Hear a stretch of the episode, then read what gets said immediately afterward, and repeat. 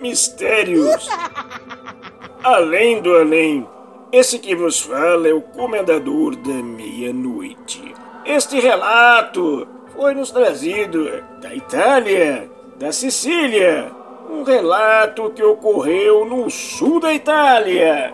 Misteriosa Sicília, terra de gregos, romanos e fenícios também.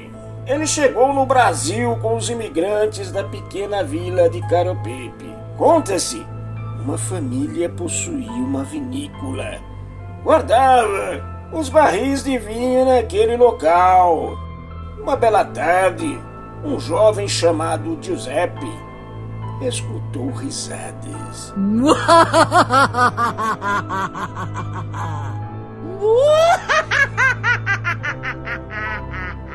e uma espécie de dança vindo da vinícola, essas vinícolas muito grandes que tem na Sicília. Risadas de mulheres. Giuseppe correu para casa e avisou a mãe. Porém, a mãe fazendo o sinal da cruz, invocando São José, respondeu: Meu filho, estas são senhoras feiticeiras.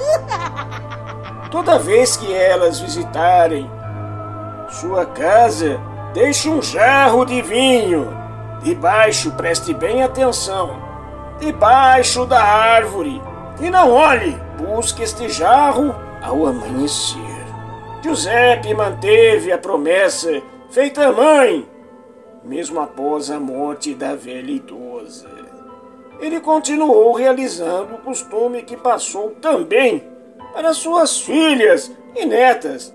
Outro relato local diz que são bruxas antigas mesmo e que adoram vinho, porém, se tentarem desafiar sua presença, serão atacados e podem até desaparecer.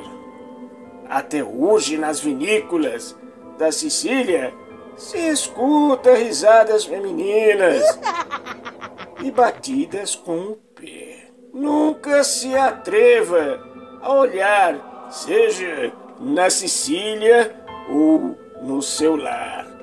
Mistérios além do além.